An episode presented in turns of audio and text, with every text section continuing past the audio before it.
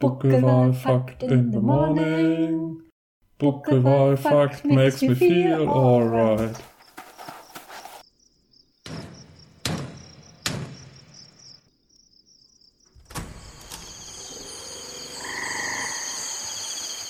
Willkommen im Tropenhaus. Wiederkehrende Elemente in Büchern, Filmen, Spielen und noch viel mehr. Folge 7 das Beatles Reunion Album von 1995. Herzlich willkommen im Tropenhaus und zu unserer, wir können es kaum fassen, siebten Folge.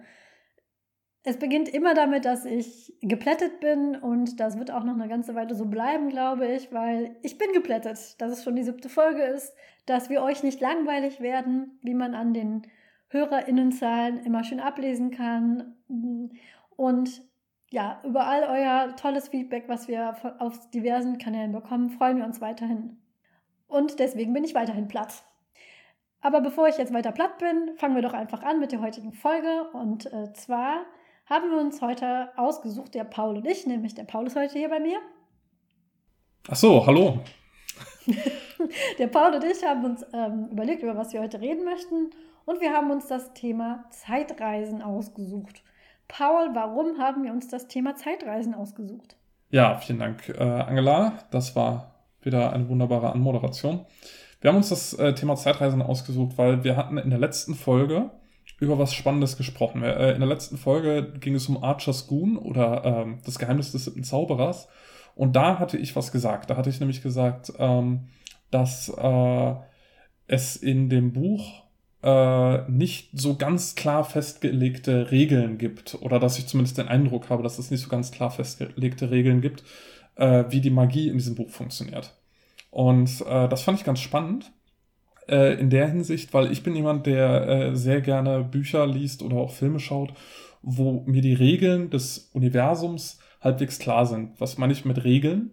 Das meine ich, wenn äh, wir einen Film schauen, der Science Fiction oder Fantasy ist dass dann klar für mich sein sollte, was ist möglich in dieser Welt und was ist unmöglich, damit ich ungefähr einschätzen kann, haben die Protagonisten, sind die jetzt wirklich in Gefahr oder können die sich einfach retten, indem die ein unsichtbares Schild äh, um sich machen oder können die sich retten, indem sie sich wiederbeleben oder in der Zeit zurückreisen oder wie auch immer. Und äh, das gibt mir dann eben immer so ein bisschen extra Spannung. Wenn man die, ähm, wenn man die Regeln nicht äh, festlegt oder offen lässt, dann habe ich immer so das Problem, ja, dann kann das ja sein, dass es da irgendwie so ein Wundermittel gibt, wodurch äh, die dann doch noch äh, überleben, so, so ein äh, Deus Ex Machina, sagt man ja auch. Und äh, das finde ich besonders spannend beim Thema Zeitreisen und deswegen wollte ich unbedingt mit Angela über Zeitreisen reden, weil äh, es gibt ganz viele Filme, die äh, Zeitreisen haben und einige davon haben sehr klare Regeln, wie die Zeitreisen funktionieren. Das heißt, ich äh, weiß ungefähr, was passiert, wenn die Leute in der Zeit zurückreisen und andere Filme sind komplett crazy und äh, reisen hin und her, wie sie wollen. Und nicht nur Filme, denn wir versuchen ja immer, wie man so schön sagt, crossmedial zu denken. Und deswegen wird es in dieser Folge über Bücher gehen, über Filme gehen, auch über Spiele gehen, in denen Zeitreisen vorkommen. Und ja, es ist eine Sache, wenn man über Zeitreisen redet, dann spoilt man relativ häufig einen Film oder ein Buch. Das wird sich leider nicht vermeiden lassen. Wir versuchen das etwas abzufedern, indem wir auflisten, über was wir alles sprechen werden. Aber die meisten Sachen sind schon wirklich relativ alt. Und wir hoffen, dass wir euch da nicht zu sehr den Spaß verderben und werden natürlich immer vorher warnen. Aber falls ihr jemand seid, äh, der oder die möglichst unbehelligt Dinge schauen oder lesen wollt, dann schaut vielleicht vorher nochmal in unsere Liste rein, damit ihr ähm, kein überraschendes Ende verraten bekommt. Genau, also bei allen Sachen, die äh, ich zumindest hier auf der Liste habe, ist es so, dass es nicht überraschend ist, dass Zeitreisen vorkommen. Und alle Sachen, die ich hier habe, sind zehn Jahre oder noch älter. Das heißt, das sind jetzt keine äh, brandaktuellen Kino-Hits. Nicht, dass man ins Kino gehen könnte, aber das sind jetzt äh, keine ganz aktuellen Sachen, die wir hier besprechen. Sondern wir besprechen eben das Thema Zeitreisen im Allgemeinen und äh, nutzen dafür ein paar prominente Beispiele. Nur kurz zur Einordnung. Literarisch begann, dachte ich, hätten Zeitreisen begonnen mit H.G. Wells und dem Roman Die Zeitmaschine, musste aber jetzt bei der Vorbereitung feststellen, dass das gar nicht stimmt. Nämlich, es ist nicht H.G. Wells, der als erstes in einem Roman eine Zeitmaschine und eine Zeitreise eingebaut hat, sondern es ist ein spanischer Autor, der heißt, ich hoffe, ich spreche das korrekt aus, Enrique Gaspar y Rambau, der 1887 das Buch El Anacronopete schrieb. Und da kommt als erstes ähm, nachweisbar in der Literatur das Konzept von jemandem vor, der in der Zeit reist. Und zwar reist er in die Zeit zurück. Und das ist ja relativ klassisch. Jemand möchte etwas vielleicht gerade biegen, was äh, geschehen ist oder was geschehen soll und nimmt daher irgendein Mittel in die Hand, um zurückzureisen, um das zu verhindern. Ganz klassisch ist das oft mit, ähm, man verhindert zum Beispiel, dass Hitler geboren wird.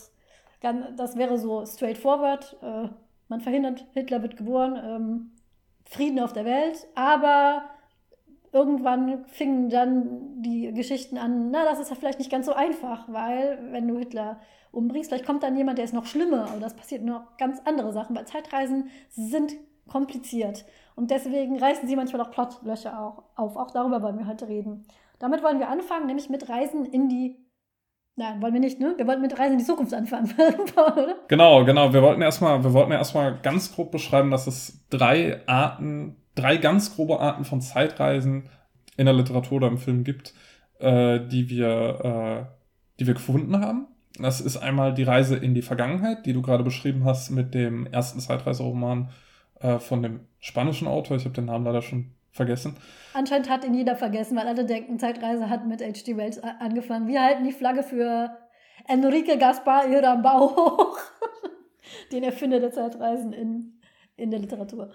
Genau, also es gibt Reisen in die Vergangenheit, äh, dann gibt es Reisen in die Zukunft und es gibt Reisen, die können beides. Also ich kann in die Vergangenheit reisen und dann in die Zukunft zurück oder ich kann in die Zukunft reisen, da irgendwas äh, feststellen und dann in die Vergangenheit zurück. Und die einfachste dieser drei Möglichkeiten zu, zu umzusetzen, haben wir uns gedacht, ist die Reise in die Zukunft. Weil das geht relativ widerspruchsfrei, da kann man nicht irgendwie eine Zeitlinie kaputt machen oder sonst irgendwas.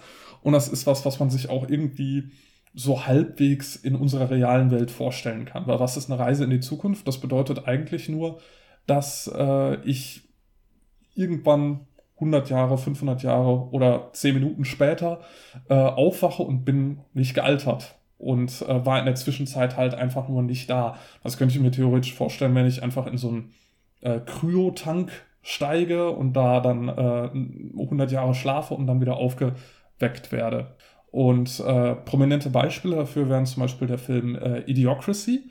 Da wird ganz am Anfang ein ähm, durchschnittlicher Typ, also mit IQ 100 und Durchschnittsgewicht, Durchschnittsgröße und so weiter, wird äh, in so einen Kryotank gesperrt und wird 100 Jahre, ich glaube es sind 100 Jahre, vielleicht ist es auch länger oder kürzer, wird dann äh, eingefroren und wacht dann wieder auf und äh, ist dann, äh, wo in der Welt, in der er aufwacht, der klügste Mann der Welt, weil alle anderen in der Zwischenzeit verblödet sind. Und ein anderes berühmtes Beispiel ist die Fernsehserie Futurama, wo auch äh, ganz am Anfang eine äh, Figur namens Fry äh, aufwacht und das ist äh, in der Protagonist und äh, auch eben in einer Zukunft lebt und sich da zurechtfinden muss. Ja, wie du sagtest, ne, es gibt viel Freiheit, weil du auch äh, für dich als Autor oder Autorin, wenn du etwas kreierst, was in der Zukunft liegt, da kann dir ja, wenn du jetzt nicht gerade sehr technisch ins Detail gehst, kaum jemand wirklich widersprechen. Und das ist natürlich immer die Sache, wie detailliert du deine äh, Science Fiction schreiben möchtest. Aber du hast eine große literarische Freiheit, das zu gestalten. Wenn du in die Vergangenheit reist, dann musst du ja immer schauen, ähm, was ist denn da schon passiert und wie wird das, was meine ProtagonistInnen da tun, vielleicht die Vergangenheit beeinflussen. Bei der Zukunft hast du es ein bisschen leichter. Es sei denn, du fängst an mit technischen Fortschritten zu spielen. Äh, und dann kann dann sowas passieren, dass du einen sehr futuristischen Film drehst, der 20 Jahre später aber leider ziemlich altbacken aussieht. Ich habe aber einen großen Vorteil, wenn ich eine Zeitreise in die Zukunft mache, im Gegensatz zu, äh, wenn ich ähm, äh, wenn ich einfach nur eine Science-Fiction-Geschichte erzähle.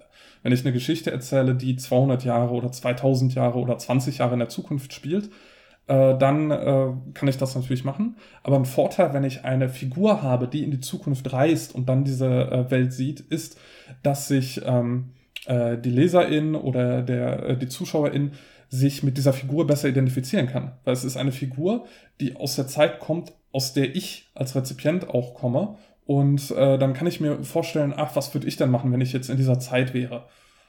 Das ist richtig, das kann auch benutzt werden, um Leute in ein Setting gut abzuholen.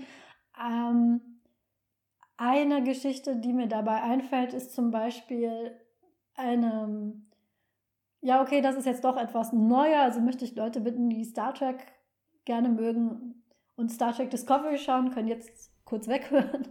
Aber die, die neueste Staffel von Star Trek Discovery beschäftigt sich damit, dass die gesamte Crew im Prinzip mehrere hundert Jahre in, die Zeit, in der Zeit vorwärts reist. Und das hat mehrere Vorteile, weil man, Star Trek ist ja, und über Star Trek werden wir später auch noch reden, weil Star Trek hat sehr, sehr viele Zeitreiseplots in seiner Geschichte angehäuft. Das hat den großen Vorteil, es gab sehr viel, als äh, Star Trek Discovery ähm, neu kam, das setzt relativ weit in der Vergangenheit an. Und das clashte mit ganz viel etabliertem Kanon. Da gab es viel Geschrei. Aber nein, so ist das doch gar nicht passiert. Und dieser Charakter ist doch ganz anders.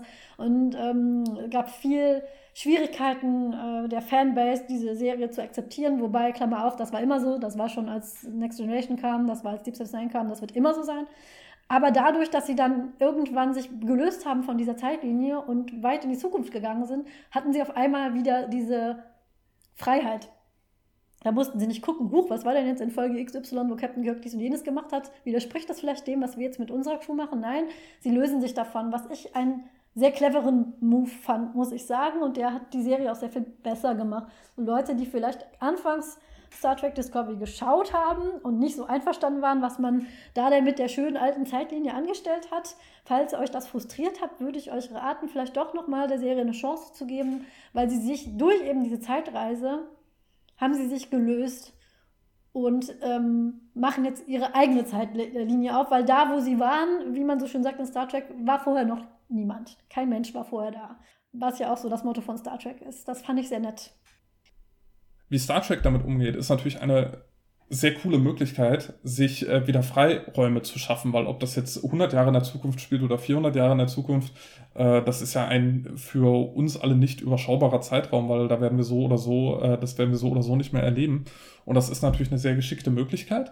Und das finde ich dann sehr viel eleganter, als wenn man es so macht wie ähm, Star Wars, als Star Wars von äh, Disney übernommen wurde, die dann einfach gesagt haben, äh, also alles, was es sonst noch so an Geschichten zu Star Wars gibt, äh, das ist jetzt nicht mehr Kanon und wir machen jetzt unser eigenes Ding, ähm, weil sie unbedingt eben in diese Geschichte reinschreiben wollten, die da bereits existierte und prominent war, statt dass sie sich was Neues ausgedacht haben.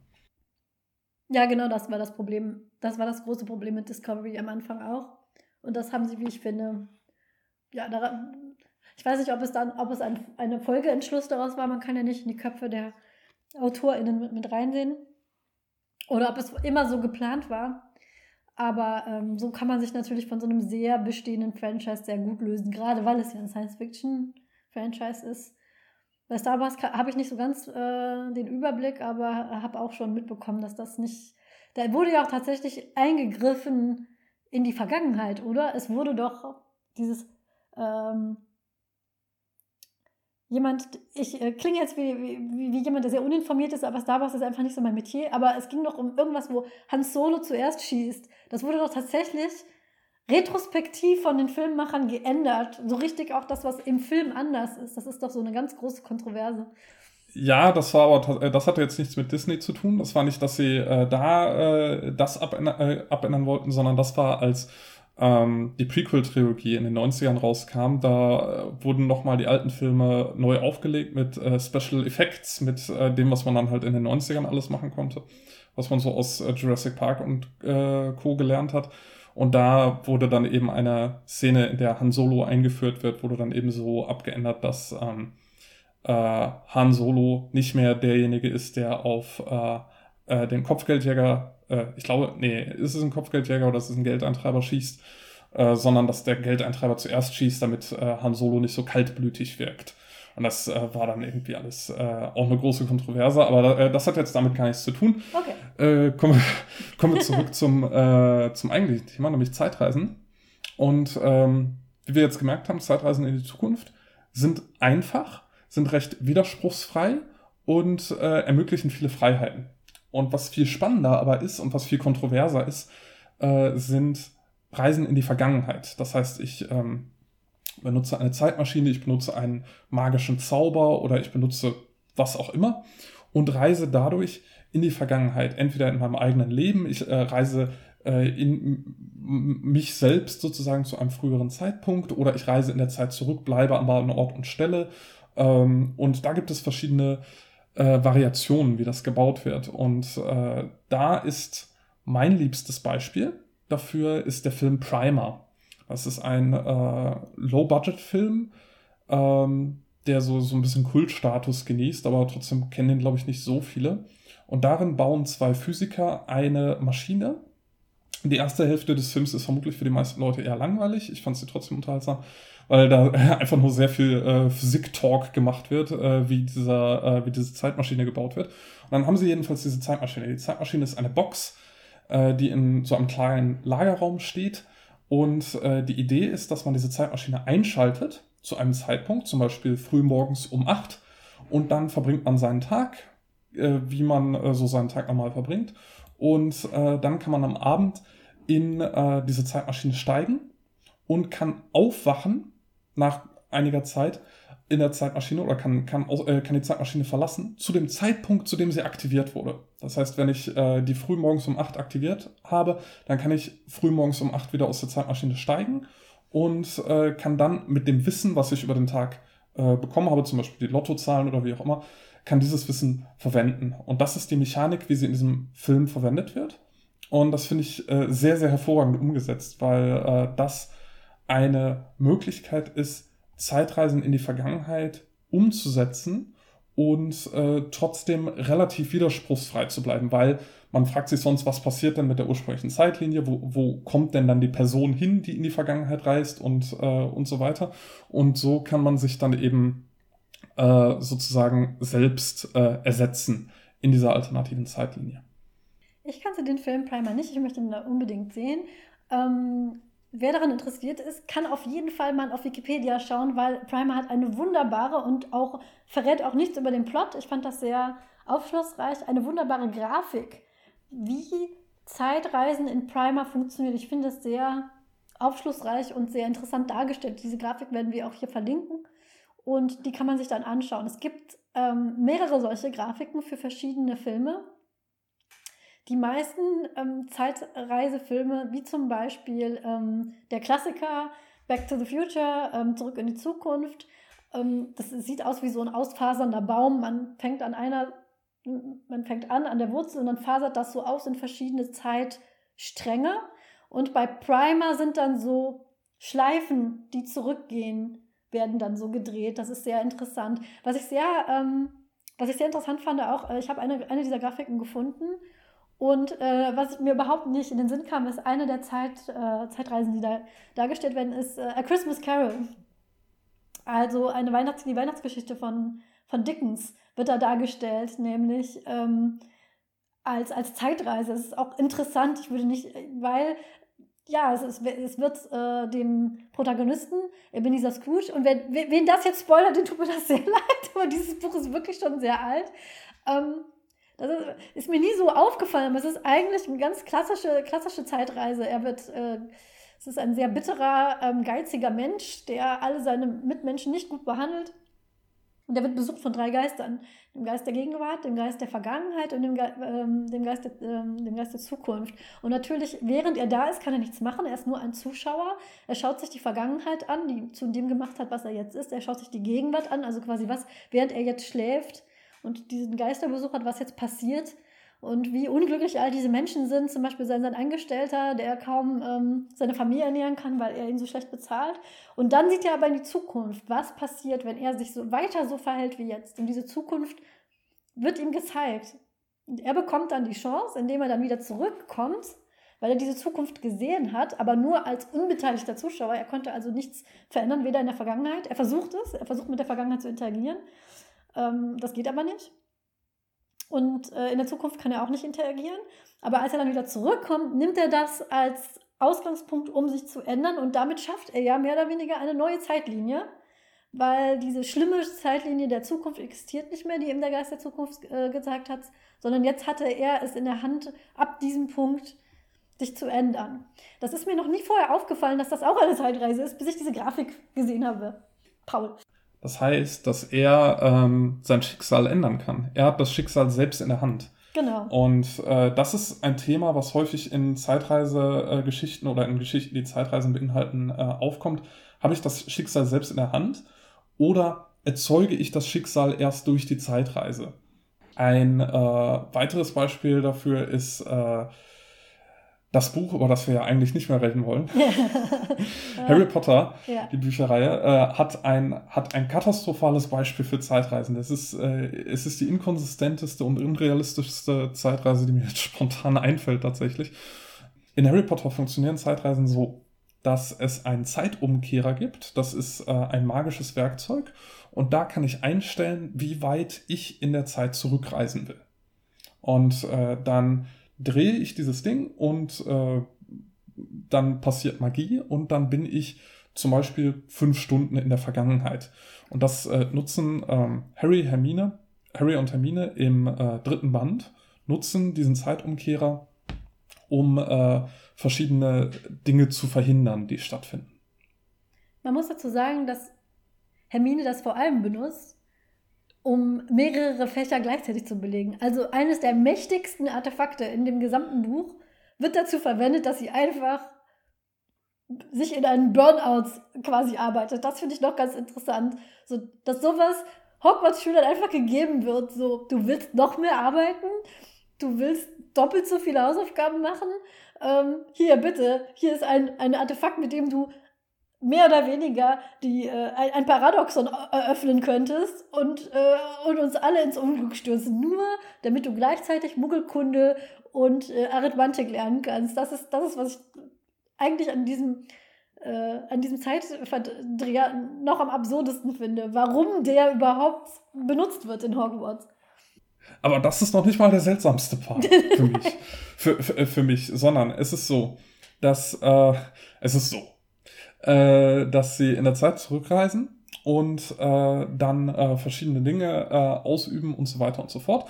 Und dann ist äh, Harry äh, war zuvor in der ursprünglichen Zeitlinie, war er in einer lebensbedrohlichen Situation und dann hat er in einer in einem nahe dem Bewusstlosigkeitszustand hat er dann äh, seinen Vater vermeintlich gesehen, was sich dann herausstellt, was er selber war, den gerettet hat.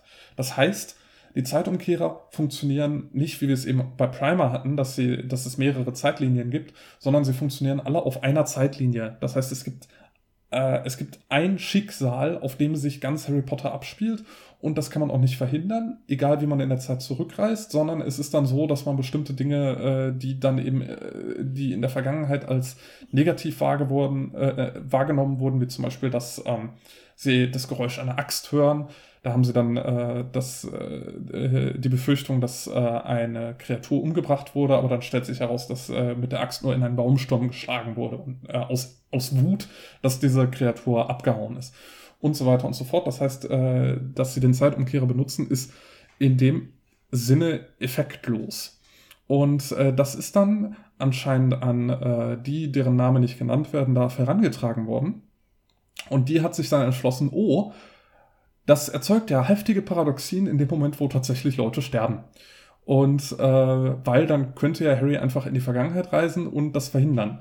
Zum Beispiel beim äh, Kampf im Ministerium im Orden des Phönix, dem fünften Band, äh, wo sein Partneronkel stirbt. Und da hätte er im Ministerium haben wir kurz, äh, haben wir wenige Kapitel zuvor erfahren, dass da Unmengen an Zeitumkehrern sind, mit denen er einfach hätte in der Zeit zurückreisen können, um den Tod seines Onkels zu verhindern. Aber die werden natürlich alle zerstört, sodass das nicht möglich ist. Und ähm, warum werden die alle zerstört? Weil ihr gesagt wurde, hey, deine, deine Story funktioniert nicht, wenn in dieser Story Zeitumkehrer existieren. Und da, äh, du, du bringst dich nur in Teufels Küche und sorgst für mehr Widersprüche als ohnehin schon. Und daraufhin gab es dann keine Zeitumkehrer, bis äh, der achte Teil rauskam, über, den, über den, wir wirklich. Nein, über den reden nein, wir nein, also wir äh, reden ja schon über Harry Potter eigentlich nicht. Über den achten Teil nein, reden wir erst recht nicht. Nee, nee, nee. Das ist, das ist ganz furchtbar. Jedenfalls, Zeitumkehrer sind eine Möglichkeit, wie in Harry Potter in die Vergangenheit gereist wird. Und äh, das funktioniert in diesem Buch überhaupt nicht. Je länger man drüber nachdenkt, desto widersprüchlicher wird es. Und ich glaube, ich weiß, warum das nicht funktioniert. Wir haben jetzt über mehrere Arten der, Zeit, ähm, der Zeitreise geredet. Es gibt Zeitreisen in die Vergangenheit, um etwas zu reparieren, in die Zukunft, um ja, einen Blick in die Zukunft zu werfen quasi. Und diese Repariergeschichten, wie zum Beispiel, ähm, ja, wie zum Beispiel Scrooge, ne, der, der etwas äh, jetzt, äh, jetzt ändert, damit seine Zukunft besser wird, haben ja immer so, eine, so ein Hoffnungsding. Auch Back, Back to the Future, zurück in die Zukunft ist ja auch so, die wollen etwas richtigstellen, damit es in der Gegenwart oder in der Zukunft etwas besser läuft. Und das gelingt ihnen auch, weil es eine Komödie mit einem Happy End. Ähm, aber Zeitreisen werden auch eingesetzt in äh, Filmen, Büchern, indem sie so eine Schleife kreieren, um zu zeigen, du kannst versuchen, in der Zeit herumzureisen, aber es wird nichts bringen, weil du bist in diesem Kreis und du, es wird immer so weitergehen. Und das ist dann so ein eher düsteres Ende. Wie zum Beispiel der Film Twelve Monkeys macht das. Da wird auch, da äh, reist jemand in der Zeit, um eine Katastrophe zu verhindern, nämlich äh, ein tödliches Virus, das sich ausbreitet auf der ganzen Welt. Komisch, ja. Super unrealistischer Plot, habe ich damals gedacht. Da würde doch die Wissenschaft was dagegen tun. Und dann, nun ja. Jedenfalls ähm, reist dieser Mensch in der Zeit zurück, um das zu verhindern. Und er versucht herauszufinden, wo genau das, äh, wo ist das geschehen es fängt an in einem Flughafen, wo jemand mit einem äh, Koffer einsteigt und äh, wegfliegt und dann das Virus überall verbreitet. Er ist dann aber erst auf einer falschen Fährte und je weiter der Film fortschreitet, auch das ist ein Spoiler, aber auch 12 Monkeys hat ein paar Jahre auf dem Buckel, ihr werdet es mir verzeihen. Und ähm, es stellt sich nachher heraus, dass er in, einem, in einer Schleife ist. Dass er auch sein, ähm, er, ähm, er, er ähm, sieht auch seinen eigenen Tod als kleiner Junge vor sich. Und da endet das im Prinzip. Äh, und er kann es nicht verhindern, er wird es nie verhindern können, weil er immer sterben wird. Und ähm, so endet dieser Film. Also äh, normalerweise ist das ja so, ne, wie gesagt, du reparierst was und dann wird alles gut, aber dieser Film endet damit so, nein, du kannst die Zeit nicht manipulieren. Du, du steckst in diesem, in diesem Kreis fest. Und ähm, die Autorin, die wir nicht nennen wollen, hat es so gemacht, sie hat diese Schleife benutzt, aber um etwas zu reparieren. Das geht aber nicht. Sie hätte sich entscheiden müssen. Sie hätte das in eine oder die andere Richtung konsequent denken müssen. Ähm, kann natürlich sein, dass die, dass die Zaubererwelt so clever ist und sagt so, der Zeitreiser macht eigentlich nichts. Der gibt dir nur ein gutes Gefühl. so. Aber das, das wäre ein verdammt cooler Twist gewesen. Das wäre ein sehr cooler Twist gewesen, dass es im Prinzip eigentlich nur so ein Gimmick ist und eigentlich ist das alles äh, vorherbestimmt gewesen und du kannst eigentlich nichts daran ändern, weil wer würde denn einem äh, Teenager-Mädchen einen, ein Gerät an die Hand geben, mit dem es äh, furchtbare Paradoxen aufbringt? Das würde doch keiner machen.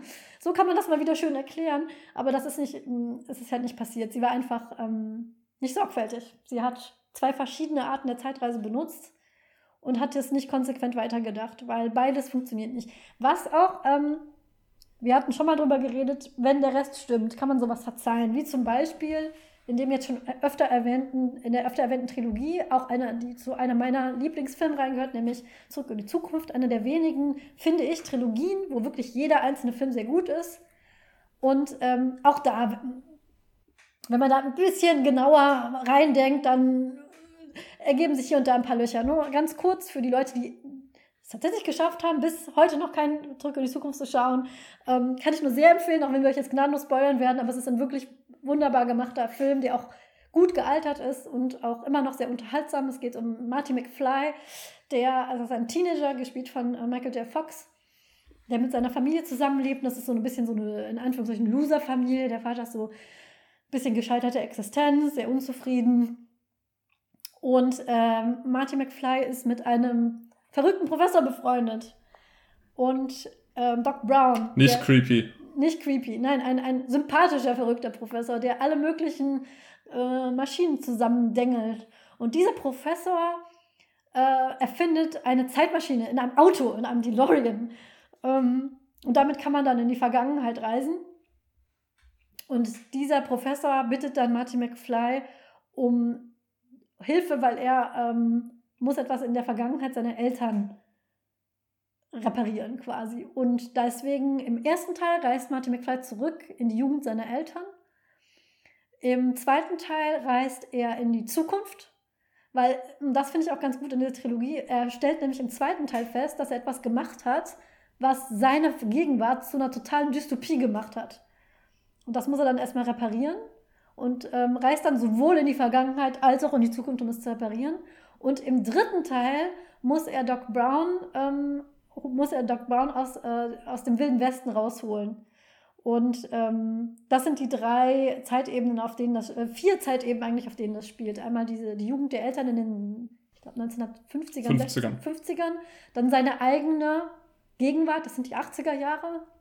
Und dann 2015? 2015, was, für, was jetzt sehr lustig ist, wie man sich in den 80er Jahren 2015 vorgestellt hat. Vieles ist verdammt zutreffend. ähm, einiges nicht so, aber manches leider schon. Und ähm, die, ähm, und die, die wilde Westen-Vergangenheit, das, das, das äh, ist schon eine recht ähm, klischeehafte Darstellung des amerikanischen, Anführungszeichen, wilden Westens, Frontier. Aber das sind die Zeitebenen, auf denen sich bewegt wird. Und es ist eine unterhaltsame Serie, äh, Filmserie, äh, sehr gut gemacht. Aber wenn man ein bisschen genauer überlegt, äh, hat Paul zum Beispiel auch vorhin schon festgestellt, zu sehr nachdenken darf man nicht über die Zeitreisen. Äh, ich muss dich gerade äh, korrigieren, er reist nicht äh, in die Vergangenheit, um einen Fehler seiner Eltern gut zu machen, sondern er reist in die Vergangenheit, weil er in dem Auto ist, als sie gerade angegriffen werden von äh, einer Bande von Leuten. Und er dann irgendwie weg muss. Ach so, okay, ja. Ich wollte es, ich wollte es möglichst spoilerfrei äh, beschreiben. Ja, ja, aber ja, das ist, das äh, passiert in den ersten zehn Minuten, glaube ich. Das ist alles noch Ich glaube, ja, es passiert. Äh, was, was, Minuten, ja. was, was sehr schön ist, was mir sehr gefällt an Back to the Future, ist, äh, dass sie in all diesen verschiedenen Zeitebenen sind. 1980er, 1950er, 2015 und äh, in jedem Film, in jeder dieser Zeitebenen gibt es bestimmte Reminiszenzen, gibt es bestimmte Szenen, die sich immer wieder wiederholen. Es gibt äh, eine Verfolgungsjagd, die in jedem Film fast genau gleich stattfindet, nur eben immer in einer anderen Zeit. Es gibt äh, bestimmte Charaktere, die in jeder Zeit, äh, in jeder Zeit und in jeder Zeitlinie genau das Gleiche machen, nur äh, eben immer mit anderen Klamotten, mit einem anderen Style oder mit anderen Sprüchen. Ähm, also es wird zum Beispiel auch sehr viel über äh, Slang und über äh, wie Politik ist und so äh, wird ähm, äh, sich äh, lustig gemacht. Und das funktioniert sehr, sehr gut, weil es eben nicht darauf abzielt, realistisch Zeitszenarien darzustellen, sondern es zielt wirklich darauf ab, äh, unterhalten zu sein und äh, zu sagen, hey, äh, erkennst du diese Szene auch wieder? Und ist das nicht witzig, dass das ähm, dem Vater von Marty McFly genauso passiert ist in, in 1955? Und was ich auch daran ganz nett finde, es ist so ein bisschen, es ist eine, ähm, das hatte ich in der letzten Folge auch schon mal erwähnt, das mag ich immer gerne, so Familiengeschichten. Ähm, es wird diese, diese typischen Konflikte, man kann diesen Film sehr gut sehen als jung, junger Mensch, als Teenager zum Beispiel. man kann ihn aber auch 20 Jahre später sehen als Erwachsener mit Kindern und wird da viel wiederfinden. Man sieht die Konflikte, die Marty als Jugendlicher mit seinen Eltern hat, dass er bestimmte Sachen nicht darf, dass seine Freundin nicht bei ihm übernachten darf, dass er bestimmte Sachen nicht haben darf und all sowas. Und die Eltern sagen so, jetzt sei mal vernünftig, so wie wir das waren. Und dann reist er in die Vergangenheit und erlebt seine Eltern, die natürlich ganz normale Teenager waren, die genauso die Regeln gebrochen haben und geflirtet haben und ähm, unvernünftige Dinge ge äh, gemacht haben, so wie er selber. Und ich glaube, das ist eine, eine relativ Sache, wo man sich wiederfindet. Und dann in der Zukunft, er ist natürlich der Meinung, er wird ein Rockstar, er wird, äh, er wird total cool und nie wie seine Eltern. Und dann sieht er sich selber als Erwachsener und merkt, naja, ähm, egal wie man sich das so als Teenager vorstellt, als Erwachsener muss man Dinge machen, die nicht ganz so cool sind, wie man wird gefeuert von seinem Job und man muss irgendwie die Familie ernähren. Und das finde ich dafür, dieses Zeitreiseelement zu benutzen, ist sehr charmant gelöst, finde ich. Um nochmal den Bogen zu schlagen zu, zu den Zeitreisen ursprünglich. Ähm, also äh, Back to the Future ist ein Beispiel für die dritte Art von Zeitreisen, die wir uns vorher überlegt haben. Nämlich, die macht nicht eine Reise in die Zukunft, eine Reise in die Vergangenheit, sondern die macht beides. Hast beides. Du kannst in die äh, Vergangenheit reisen, kannst da irgendwas verändern, kannst dann in die Zukunft reisen, um zu gucken, was hat das für Auswirkungen.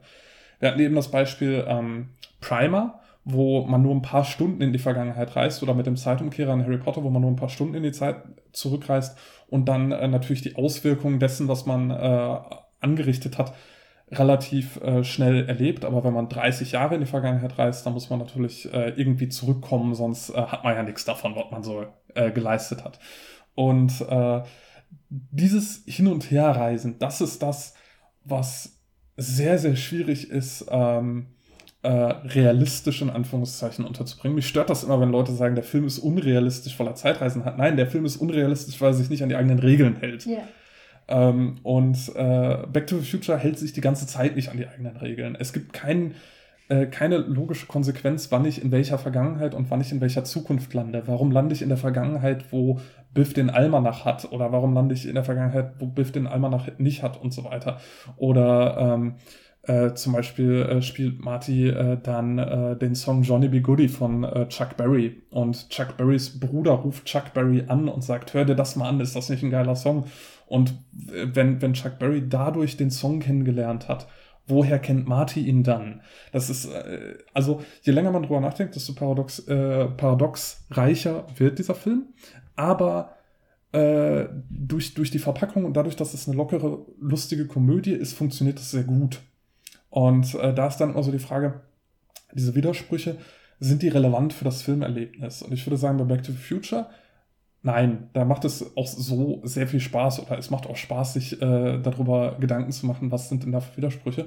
Oder auch zum Beispiel bei ähm, Bill and Ted mit äh, Keanu Reeves, ist auch so ein 80er Jahre Zeitreisefilm, der noch verrückter ist. Also da reisen sie dann zu historischen Ereignissen, reisen irgendwie zu Sokrates, äh, glaube ich, und äh, oder Cäsar und äh, befragen die und sorgen natürlich für komplette Zeitreiseparadoxen, aber landen dann wieder in der Gegenwart und alles ist wie vorher. Also das kann man sich auch nicht vorstellen. Und ähm, äh, da macht es aber Spaß, weil es eben alles Komödien sind. Und wo es dann problematisch wird, ist, wenn man versucht, das dann ernsthaft zu verpacken. Weil da muss man sich dann wirklich sicher sein, wie man das macht. Bevor wir zu einem Film kommen, der das so versucht, wollte ich noch kurz ein Beispiel geben für eine etwas spaßigere Umsetzung. Und zwar muss ich hier gestehen, wie ich das auch schon in früheren Folgen gemacht habe, wenn wir über die Klassiker der Weltliteratur geredet haben. Ähm, ich habe H.G. Wells The Time Machine nie gelesen. Niemals.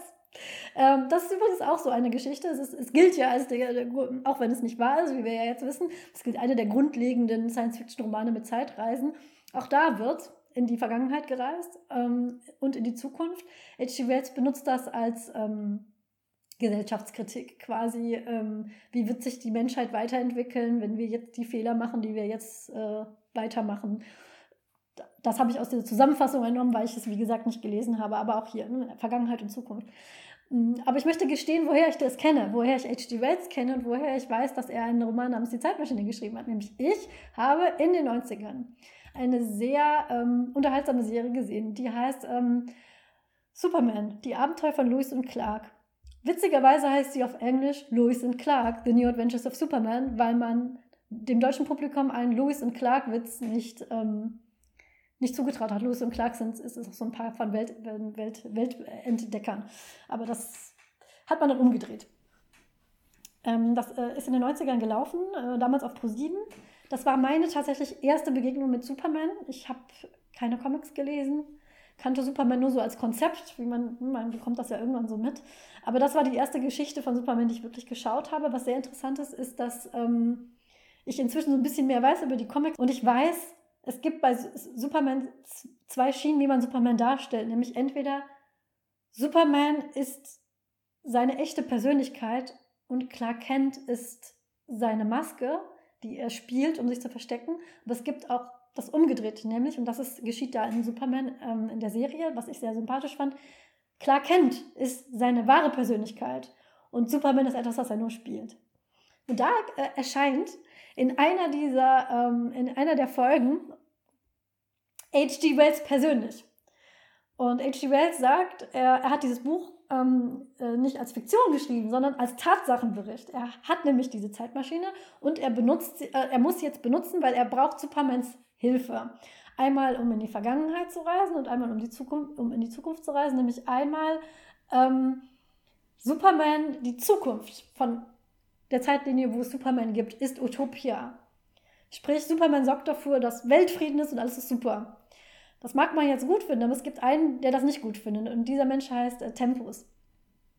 Und der will das nicht. Der findet nämlich diese Zukunft furchtbar langweilig. Da gibt es keine, da gibt's kein, äh, kein Verbrechen, alle sind, alle sind äh, friedlich, alles ist nett und er findet das ganz und gar furchtbar schrecklich. Und deswegen hat er H.G. Wells Zeitmaschine entwendet um in die Vergangenheit zu reisen, in die Zeit, wo Superman noch ein Baby war, um ähm, Kryptonit.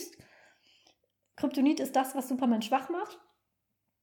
Und ähm, er legt dann Kryptonit um dieses Baby herum, damit es, ähm, damit es Superman niemals geben wird. Das hatte für mich als Zuschauerin zwei nette Seiteneffekte. Einmal äh, konnte man sehen, wie Superman als Baby aussah und wie seine Eltern. Das hat leider nicht ganz so gut geklappt, nämlich anstatt was sie heute machen, Schauspieler zu nehmen, die einfach aussehen wie die jüngeren Versionen von Supermans Eltern, haben sie versucht, Supermans Eltern auf jung zu schminken. Das hat nicht funktioniert.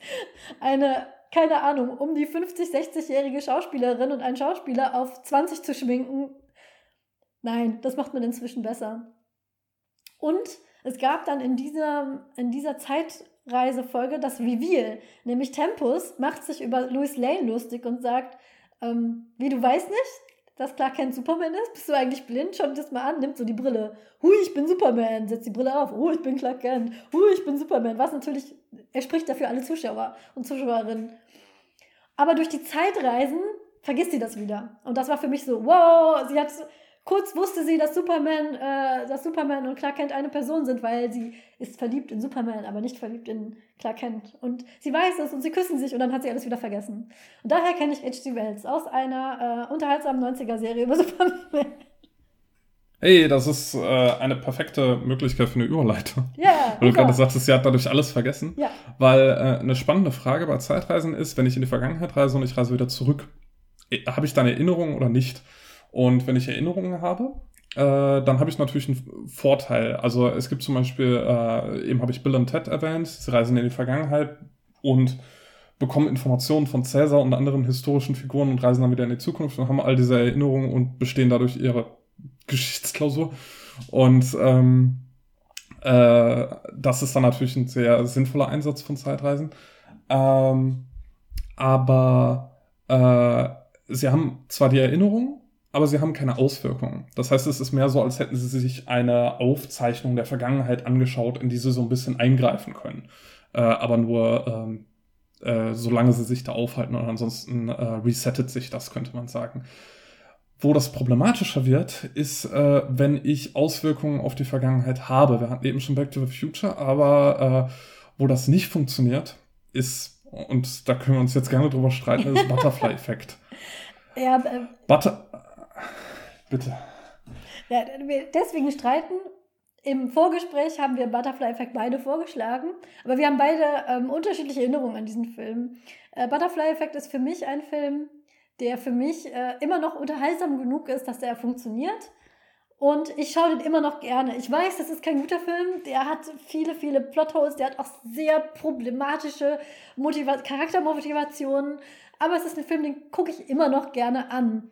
Paul eher nicht. Und das hat einen, das hat viele Gründe und eine davon ist, dass Zeitreise da sehr sloppy ist. Paul, willst du den Plot erzählen oder soll ich? Ich, ich, ich erkläre mal, wie die Zeitreise funktioniert. Also, äh, der Protagonist, Ashton Kutscher, da, können wir, da, da will ich ja schon ausschalten heute, aber ist egal. äh, der hat äh, in seiner Kindheit sehr viele ähm, ähm, wie nennt man das, Blackouts gehabt. Also so Momente, wo er keine Erinnerungen hat. Und äh, da hat ihm dann sein Therapeut in seiner Kindheit geraten, für doch Tagebuch.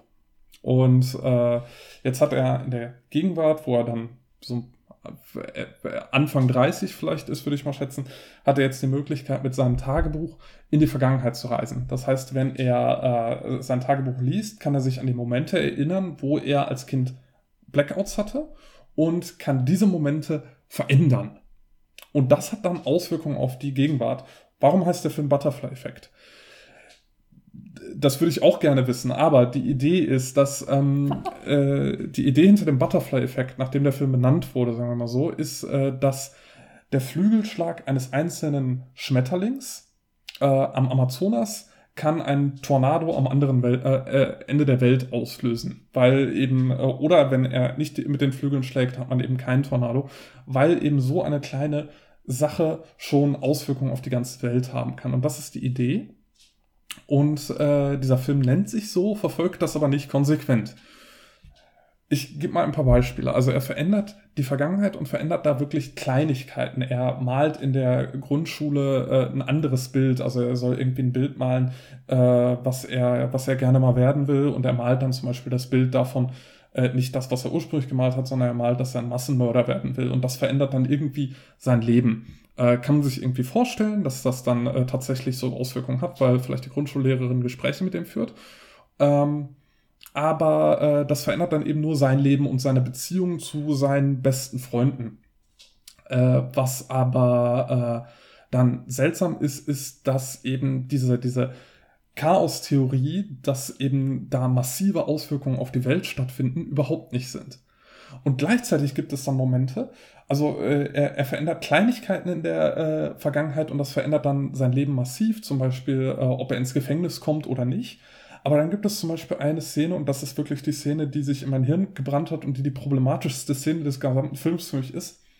Da geht er wieder in die, äh, da, da ist er in einem, ist er eben im Gefängnis und ist einer Person gegenüber, die sehr gläubig ist, die ist sehr christlich und er will diese Person davon überzeugen, äh, ihm zu vertrauen und dass er äh, äh, vertrauenswürdig ist. Und deswegen beschließt er, in die Vergangenheit zu reisen und sich Narben äh, in den Händen äh, zu machen wie Jesus von den Nägeln am Kreuz.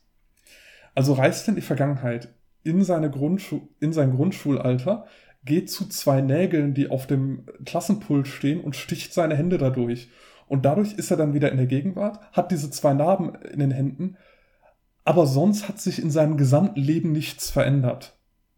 Und das soll ich glauben, nachdem ich vorher gesehen habe, wie irgendwelche Kleinigkeiten, äh, die er äh, gemacht hat, sein Leben kolossal verändert haben. Das ist, will in meinen Kopf nicht rein. Dazu noch äh, zwei Anmerkungen. Einmal zu der Name. Ich kann dir erklären, warum es Butterfly-Effekt heißt, auch wenn du es vielleicht nicht wissen willst. Eigentlich denkt man, das hat ja nichts mit Zeitreise zu tun. Es ist ja einfach, ähm, es kommt aus der Chaos-Theorie. Ein kleines Ereignis kann kaskadieren und zu einer großen zu einem großen Unglück führen. Aber es gibt eine ähm, Geschichte, eine Science-Fiction-Geschichte, die heißt Ferner Donner ähm, von Ray Bradbury. Im Original heißt die äh, Sound of Thunder. Und das, das, ist auch eine Zeitreise. Da bucht ein Mensch eine Zeitreise bei der Zeit Safari GmbH im Jahre 2055. Und das ist eine schöne Zukunft. Der ist eigentlich sehr zufrieden mit seinem Leben, weil er möchte in die Vergangenheit reisen. Und was möchte so jemand machen? Er möchte Tiere jagen. Die wurde in den 50er Jahren geschrieben, die, ähm, die Kurzgeschichte. Und er ähm, möchte einen echten Dinosaurier erlegen. Und er wird natürlich gewarnt, dass er das nicht machen soll, weil wenn er Sachen in der Vergangenheit verändert, dann in der Zukunft äh, passiert dann irgendwas. Ähm, und er ähm, macht auch nichts mit den Dinosauriern. Er kriegt nämlich Angst, weil die so groß sind und ähm, hastet zurück, zertritt aber auf dem Weg zurück einen Schmetterling. Und dadurch, als er dann wieder zurückkommt, ist die ganze Welt verändert und ist sehr dystopisch und totalitär. Und das wurde ausgelöst dadurch, dass ein Mann in die Vergangenheit reiste und einen Schmetterling zertrat. Natürlich bezog sich Ray Bradbury höchstwahrscheinlich auf die Chaos-Theorie, sprich den Butterfly-Effekt, hat das aber in eine Zeitreisegeschichte eingebaut. Und ich nehme sehr stark an, dass The Butterfly Effect, der Titel des Films, darauf anspielt. Ja, ja.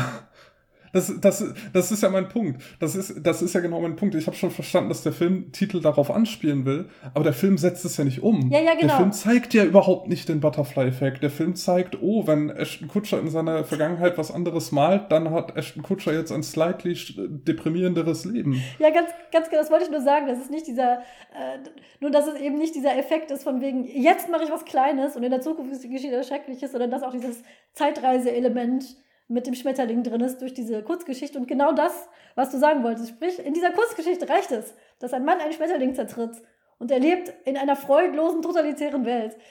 In The Butterfly Effect, dem Film, kann Ashton Kutcher im Prinzip machen, was er will.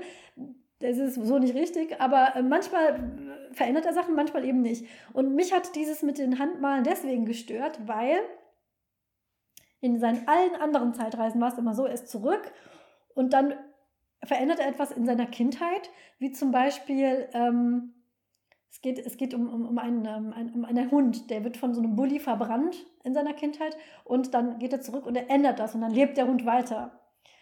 Und ähm, er hat dann diese Erinnerung auf einmal in seinem Kopf von diesem Hund, der dann gelebt hat und äh, höchstwahrscheinlich Altersschwäche starb. Aber bei diesen Handmalen ist es so, er reist zurück und hat plötzlich diese Handmale. Und logischerweise sollte es so gewesen sein, er hat, dass er sie die ganze Zeit gehabt hätte und dieser Mitgefangene hätte gar nicht überrascht reagieren dürfen, sondern ähm, ne? und, und, das, ist eben, das ist eben die Sache. Und äh, das, was ich an diesem, äh, dieser Zeichnung nicht verstanden habe. Also im ersten Band von diesem Film am Anfang sieht man halt die Jugend von diesem ähm, Protagonisten und ähm, diese Blackouts und dann äh, und er wacht auf und irgendwas Seltsames ist passiert, was er, dass sich der arme Junge nicht erklären kann und was ihn auch sehr traumatisiert teilweise. Wie zum Beispiel, er sitzt in, bei seinem Vater, der psychische Probleme hat, um ihn zu besuchen, hat einen Blackout und der Vater hat, äh, attackiert ihn und der arme Junge weiß überhaupt nicht, was was ist. Und ähm, dann im weiteren Verlauf des Filmes stellt, sich, stellt man heraus, dass die, äh, stellt sich heraus, dass Ashton Kutscher das alles selber verursacht hat. Aber dann fragt man sich, okay, diese Geschichte mit dem Vater, die war nicht vermeidbar. Ashton Kutscher hat im Prinzip als ähm, Erwachsener im Körper seines jungen Ichs mit dem Vater geredet, um Informationen zu bekommen. Okay, das ist wichtig. Aber warum? Er ist zurückgereist in, in, den, in den Körper seines äh, jüngeren Ichs und warum zeichnet er dann so ein furchtbares Bild? Warum tut er das? Er weiß doch eigentlich, was dann passiert ist, weil dieses Bild hatte überhaupt keine Funktion. Außer, dass die Mutter denkt, mit dem armen Jungen stimmt irgendwas nicht. Warum setzt man sich, also er muss irgendwie warten. Er muss darauf warten, dass die Lehrerin aufsteht und ihren Platz verlässt, damit er an diese Peaks-Dinger drankommt, mit denen er dann seine, alles okay. Aber warum um eine halbe Stunde in der Vergangenheit rumzukriegen, warum zeichnest du dann ein furchtbar traumatisierendes Bild und versaust dir im Prinzip dein eigenes Leben damit? Das, ist, das habe ich auch nicht verstanden. Also ich habe durchaus meine Probleme mit diesem Film. Ich kann ihn aber trotzdem gucken. Ich, ähm, es verdirbt, sagen wir so, ich, ich, ich kann, manche Filme kann ich das, das verzeihen, weil der Rest für mich irgendwie doch funktioniert. Aber das ist auch so eine Sache, das hat mich immer gestört. Vor allem das mit den Handmalen, weil es die Logik von diesem Film bricht im Prinzip. Ja, genau. Also es ist äh, bis zu dem Zeitpunkt, wir haben eben darüber gesprochen, über, über die Regeln, die so ein Film aufstellt, äh, über Zeitreisen und ob er sich dann, dann äh, dran hält oder nicht. Und ähm, spätestens da ist Schluss. Also äh, davor fand ich es auch schon irgendwie unglaubwürdig und äh, fand halt wirklich, wie gesagt, dass es nichts mit dem Butterfly-Effekt zu tun hat, sondern dass es einfach nur, ja, aber äh, da war dann eben äh, äh, nee, das, das war dann wirklich nicht mehr erklärbar. Und äh, das zeigt sich auch, wenn man irgendwie auf Wikipedia von Butterfly-Effekt geht. Ich habe es jetzt zur Vorbereitung gemacht. Sieht man, dass es da äh, irgendwie tausend alternative Enden gibt, äh, weil es offensichtlich innerhalb dieses, dieses Machtwerks, äh, Machwerks äh, kein sinnvolles, wirklich kohärentes Ende, was eben wirklich äh, zu, äh, zu, der Geschichte passt, gibt und er dann irgendwie vier, fünf Enden gedreht hat und dann hat abstimmen lassen, oh, das kommt gut an, dann nehmen wir das. Ähm, das ist irgendwie, nee, kann ich nichts mit anfangen. Das ist äh, wirklich überhaupt nicht mein Film und da äh, finde ich die Zeitreise nicht gelungen. Aber, um äh, nochmal einen Bogen zu schlagen, ähm, wir hatten ganz am Anfang gesagt, dass Zeitreisen in die Zukunft den Vorteil haben, wenn ich aus der Gegenwart jetzt Jahr 2021 stand diese Aufnahme, in die Zukunft reise und äh, da dann irgendwas erlebe, dann habe ich den Vorteil, dass ich mich dann mit der Figur, die in die Zukunft reist, gut identifizieren kann. Jetzt kann man sich natürlich auch das andere vorstellen, dass entweder eine Figur aus weiter Vergangenheit in die Gegenwart reist oder dass eine äh, Figur aus weiter Zukunft in die Gegenwart reist und eben dann mit der Gegenwart konfrontiert wird. Und das ist dann natürlich auch sehr interessant, wenn man dann sieht, wie würde jetzt zum Beispiel ich greife es jetzt mal aus der Luft, ein äh, mittelalterlicher Ritter Weihnachten im Jahr 2014 verbringen. Das ist der Plot von A Night Before Christmas. Ja. Oder du hattest eben auch das schöne Beispiel mit Star Trek äh, 4, The Voyage Home, wo sowas ähnliches passiert. Ganz genau, Star Trek. Das ist auch so eine Sache, über die ich sowieso gerade reden wollte, weil Star Trek, finde ich, geht damit sehr galant um. Mit, die haben es gibt Filme, die sich mit Zeitreisen beschäftigen. Ich erzähle gleich mehr über The Voyage Home. Es gibt Folgen in allen Franchises von Star Trek, die sich mit Zeitreisen beschäftigen. Und auch da, es gibt Manchmal wird so gemacht, manchmal wird so gemacht, manchmal hat es Konsequenzen, manchmal nicht. Aber sie gehen damit wunderbar um, indem es gibt inzwischen in Canon im Star Trek-Universum das Department of Temporal Investigations. Das sind es ist irgendwo ein Büro, wo Leute nur damit beschäftigt sind, hinter den Leuten aufzuräumen, die nicht bei ihren Zeitreisen aufpassen. Und die tauchen einmal auf in einer Folge von Deep Space Nine und die sind sehr genervt. Und ich glaube, diesen Job zu haben im Star Trek-Universum ist ein sehr undankbarer Job, weil ständig irgendwer hingeht, Zeitreisen nicht autorisiert, irgendwas in der Vergangenheit rumbastelt und dann muss man da hin und das wieder reparieren. Und ähm, Captain Kirk wird da gelistet als derjenige, ähm, das Mitglied von Star Trek, was am allermeisten Verstöße gegen die, äh, die temporalen Richtlinien aufgesetzt hat. Und das finde ich ist eine nette Art und Weise zu erklären, ja, früher haben wir noch nicht so richtig nachgedacht in Star Trek über Zeitreisen. Ähm, der Film ist einer der beliebtesten Filme in der Star, äh, Star Trek-Reihe. Äh, kurz für Leute, die überhaupt nichts mit Star Trek anfangen können. Das hat ja in den 60ern angefangen mit Captain Kirk und Mr. Spock, die da ihre Abenteuer hatten, die dann eine Reihe von Filmen nach dem Ende der Serie gedreht haben. Einige davon erfolgreich, einige nicht so. Manche sagen, die Geraden sind die Guten und die Ungeraden sind die Schlechten. Darüber kann man natürlich streiten. Aber dieser Film ist einer der Geraden. Das ist nämlich der vierte. Und es ist einer der beliebtesten Filme, äh, die mit dieser Crew gedreht wurden. Star Trek 4. Auf Englisch heißt er The Voyage Home, auf Deutsch heißt er Zurück in die Gegenwart. Ach was. Von wann ist er denn? Der ist von 86. Also ein Jahr nach Zurück in die Zukunft. Das ist aber ein Zufall bei diesem deutschen Verleihtitel. Sehr, sehr zufällig. Das ist überhaupt kein Cash-In. nee, kann ich mir auch nicht erklären, warum das. Deutsche Verleihtitel sind, sind, sind wirklich immer super. Wir machen irgendwann eine eigene Folge nur über deutsche Verleihtitel. Star Trek 4, The Voyager. Ähm, ganz kurz er erklärt, dieses, diese Raumschiffbesatzung trifft auf eine Sonde und muss, diese Sonde sendet Signale aus und sie muss, äh, sie müssen dieser Sonde antworten. Es geht aber nicht, nämlich die Kreaturen, wie sich herausstellt, die dieser Sonde antworten könnten, gibt es nicht mehr. Das sind nämlich Buckelwale. Ähm, und die sind ausgestorben in dieser Zeitlinie. Und ähm, deswegen unternehmen äh, Kirk und Co. eine Zeitreise, um nicht um die Buckelwale zu retten, wie man jetzt meinen könnte, nein, um zwei Buckelwale zu klauen. Und zwar aus dem Aquarium von San Francisco. Und ähm, sie ähm, reisen zurück, landen in San Francisco und ähm, das ist wieder so ein TV-Trope, der heißt Hilarity Ensues. Das heißt im Prinzip auf Deutsch und dann wird's lustig. Das kann man nämlich auch machen mit äh, Zeitreiseplots in Filmen und Büchern. Man kann das machen, was auf TV-Tropes Fish out of water genannt wird, nämlich ein Fisch, der außerhalb vom Wasser sich bewegen muss. Sprich, ein Charakter wird in eine Situation platziert, wo er oder sie sehr fremd sind ähm, oder die Umgebung überhaupt nicht kennt und dann so ein bisschen naiv da durchläuft und dadurch Reibungen entstehen. Das, wir hatten ja Futurama schon erwähnt.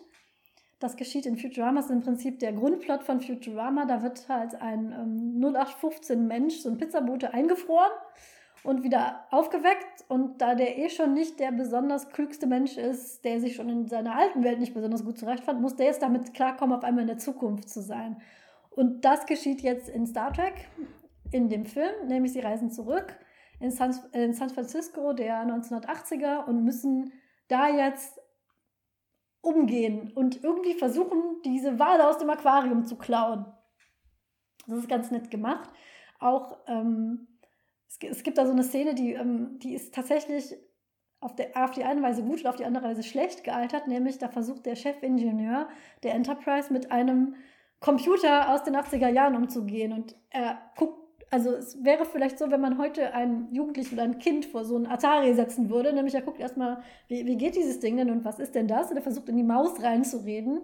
Und tatsächlich ist es heute so, ähm, dass Touchscreen, dass jemand vielleicht versuchen würde, ähm, was zum Beispiel eins meiner Kinder manchmal macht, wenn es einen Fernseher sieht, dass es versucht, den Fernseher mit Berührung zu bedienen, weil es Touchscreens gewohnt ist. Also etwas, worauf man sich sehr wiederfinden kann heute.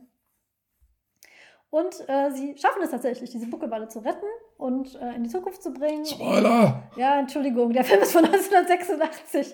Der ist, glaube ich, älter als du oder so alt wie du. Der ist älter als ich. Dieser Film ist älter als du. Ich glaube, es ist okay, dass ich den, dass ich den spoilen kann. Und ähm, was ganz interessant ist an diesem Film, dass der so beliebt war, höchstwahrscheinlich durch, diese, durch diesen Kontrast. Auch so ein bisschen dieser Umweltaspekt, der hat sehr viel ähm, Informationen von wegen rettet die Buckelwale und so. Ähm, rettet die Wale. Rettet die Wale, genau. Wow, wow. Und soweit ich es weiß, sind die Buckelwale noch nicht ausgestorben. Vielleicht schaffen wir es ja, sie, sie aufzubewahren, bis, bis die Sonne ankommt.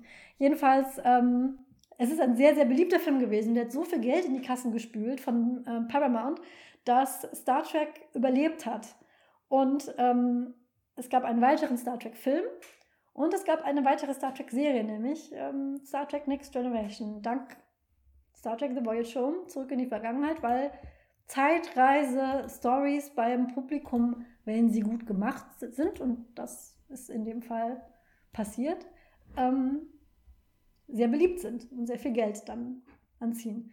Ähm, und in The Next Generation gab es dann sehr viele Zeitreise-Stories, die alle sehr gut gemacht waren. Unter anderem das Serienfinale. Das Serienfinale von ähm, Star Trek Next Generation ist so eine Zeitreise, von der wir schon erzählt haben, nämlich in die Vergangenheit, Gegenwart und Zukunft.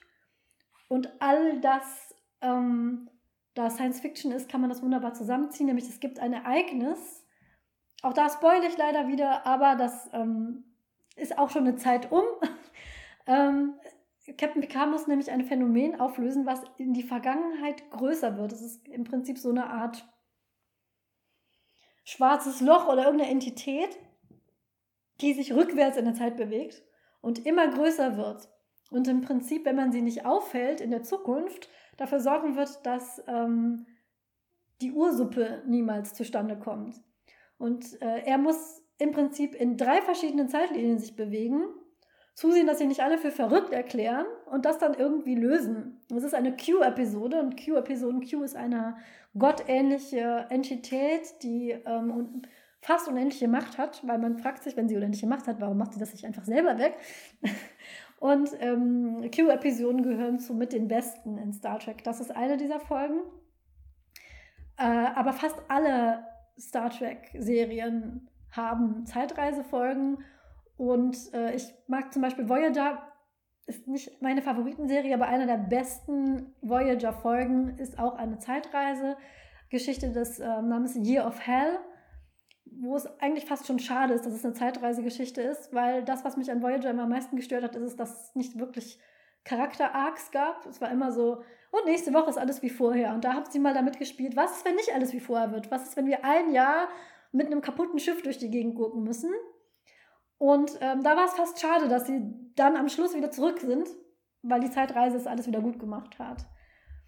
Und noch eine Folge, die eine meiner Lieblingsfolgen in dem ganzen Star Trek-Universum ist, ist ähm, Deep Space Nine Trials and Tribulations, wo sie in die Zeit zurückreisen, und zwar in eine alte Folge. Sie versetzen die Schauspieler von Deep Space Nine in eine Folge der Originalserie mit Captain Kirk und äh, das klappt durch CGI und so sehr, sehr gut. Und da tritt dann übrigens auch diese temporale Investigations, ähm, das temporale Investigationsdepartment das erste Mal auf und sagt zu Cisco so, jetzt erzählen Sie mal, was haben Sie denn jetzt schon wieder angerichtet? Womit haben Sie uns den Tag jetzt verdorben? Ähm, weil das natürlich auch nicht autorisiert war. Das ist sehr schön gemacht und mit sehr viel Liebe. Ähm, und da haben sie eine Zeitreise im Prinzip benutzt, um um diese, diesen ganzen Look der alten Serie nochmal auferleben zu lassen und in den Originalkostümen rumzurennen. Und auch da gibt es viele Plotholes und auch das Großvater-Paradoxon, ob man seinen eigenen Großvater gezeugt hat. Aber es verzeiht man in dieser Folge, weil sie mit so viel, mit so viel Charme gemacht wurde. Und das sind Zeitreisen Star Trek.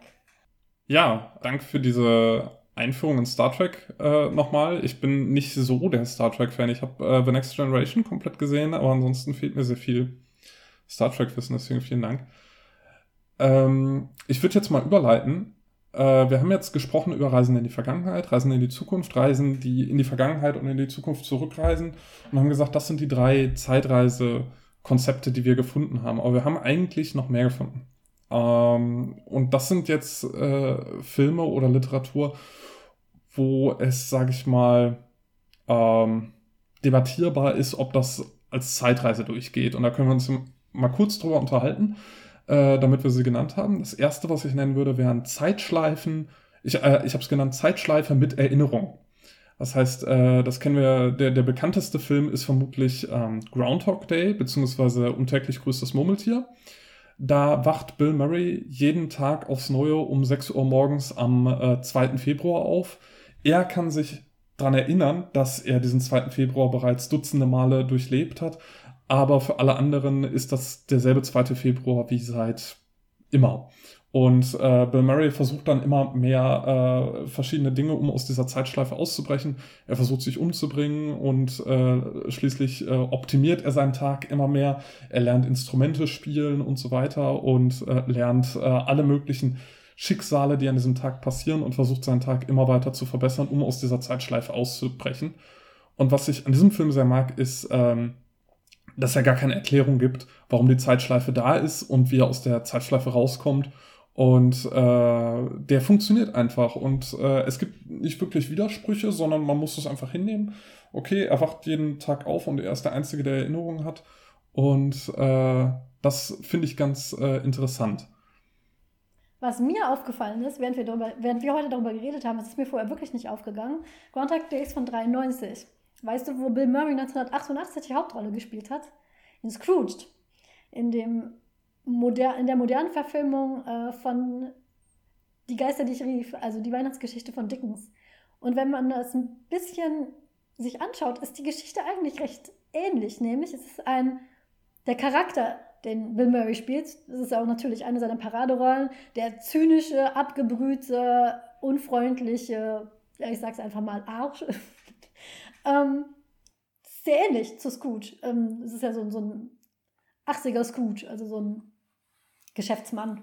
Und ähm, ich finde es gerade total witzig, dass er äh, in einem Film namens Die Geister, die ich rief, gespielt hat, kurz nachdem er Ghostbuster war. Aber okay. Ja, ich, ich glaube, es gibt auch eine Anspielung äh, darauf.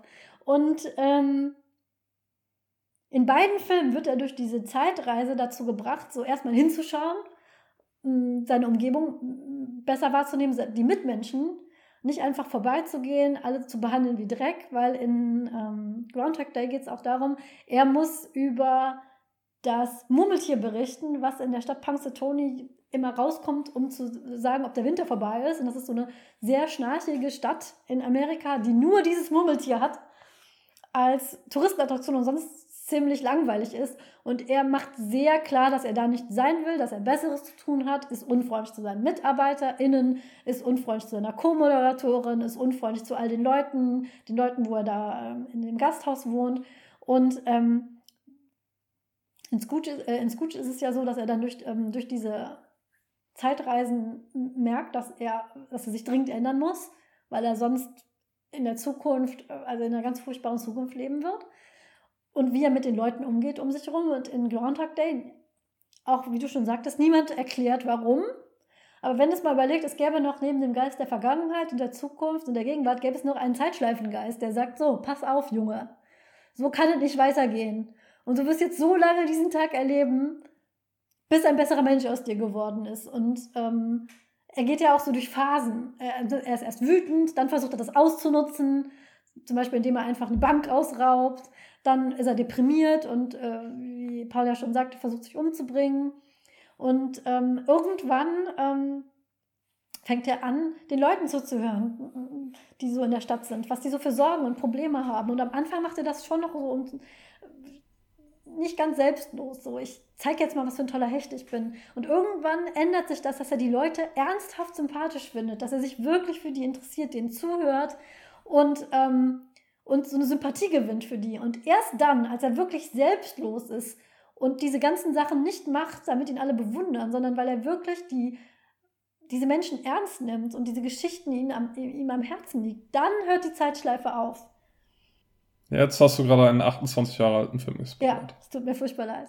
Der ist. Shame on you. Shame on you. Und. Ähm, nein, on you. Äh, nein, on you. wir können nicht über Zeitreise reden ohne Spoiler. Und äh, wie gesagt, wir listen das alles auf. Wir versuchen auch die Kapitelmarken dementsprechend zu setzen. Oh Gott. Oh Gott. Ja, Max, wir stellen uns gerade Max vor, wie er da sitzt so. Okay. Und ich finde, es ist ganz interessant, weil ähm, diese Parallelen zu Scrooge oder beziehungsweise Dickens Geschichte sind schon da. Jemand wird durch äh, die Zeit ge geschubst, bis er ein besserer Mensch ist und erst dann darf er geläutert auf seiner normalen Zeitebene weiterleben und ist tatsächlich ein sympathischerer Mensch geworden.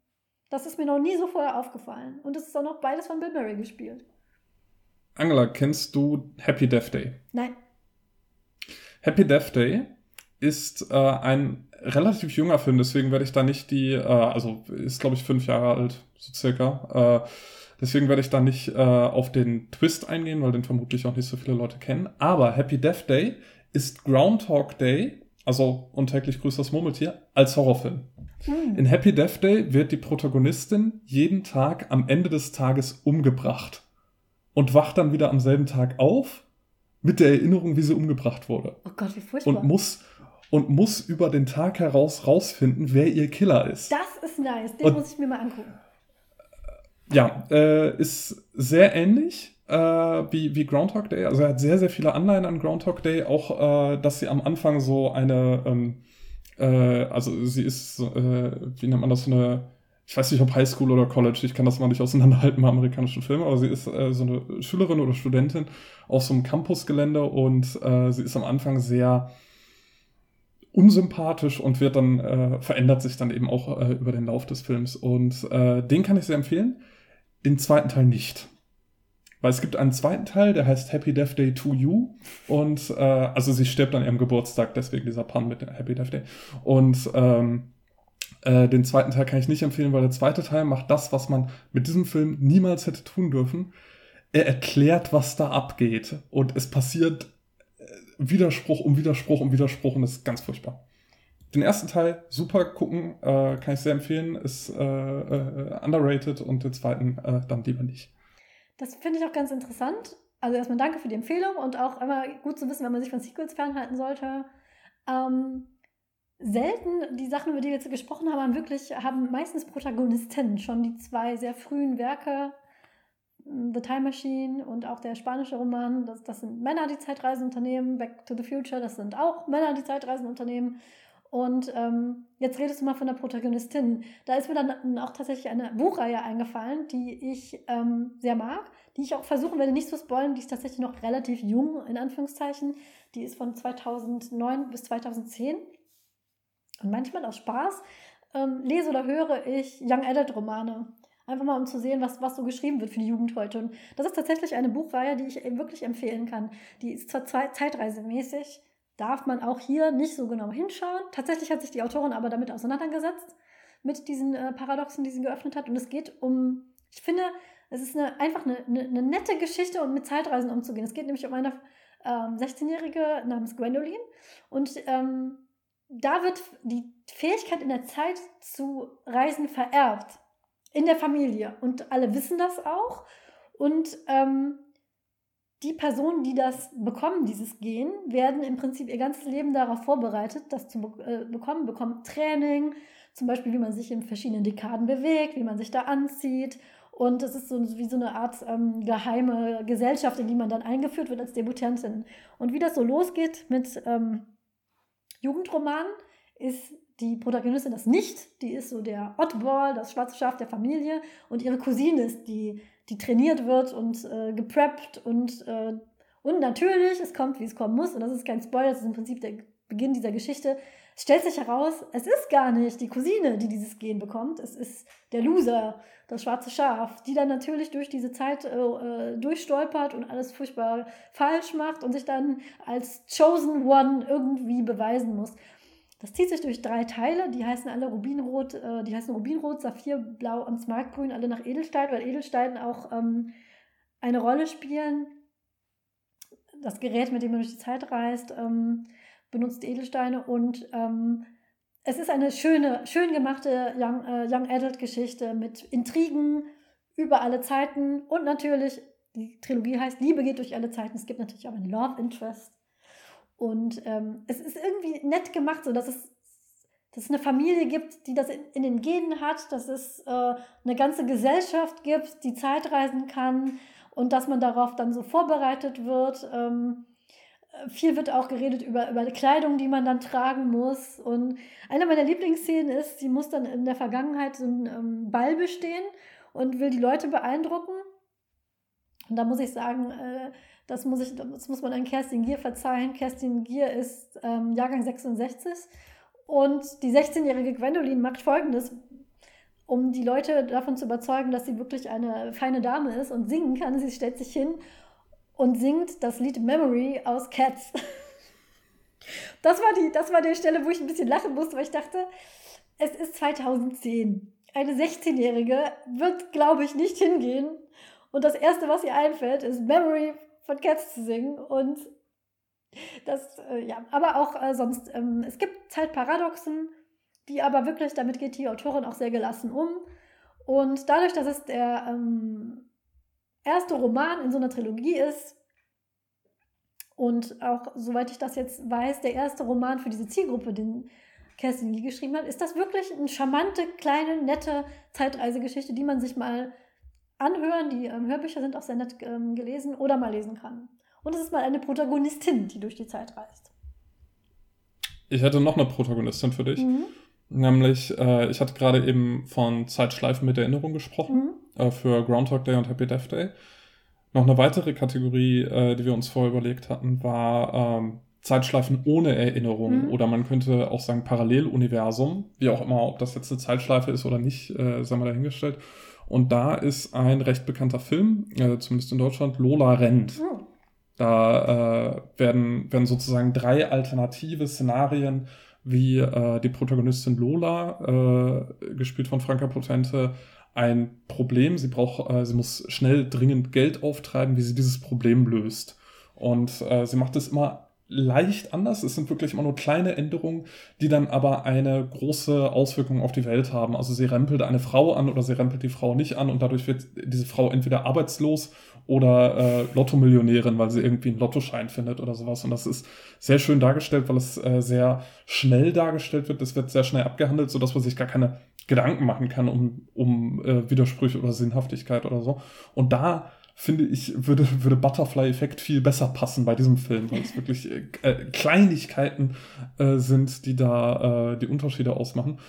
Äh, der Unterschied zu Groundhog Day ist, dass wir Lola zwar dreimal durch mehr oder weniger dieselbe Geschichte folgen, aber Lola hat keine Erinnerung daran, wenn die Geschichte wieder neu startet, sondern es ist immer so, dass die Geschichte äh, irgendwann zu Ende ist und dann wird sie nochmal von vorne erzählt und äh, da dann, wie wäre es, wenn es jetzt kleine Änderungen gäbe?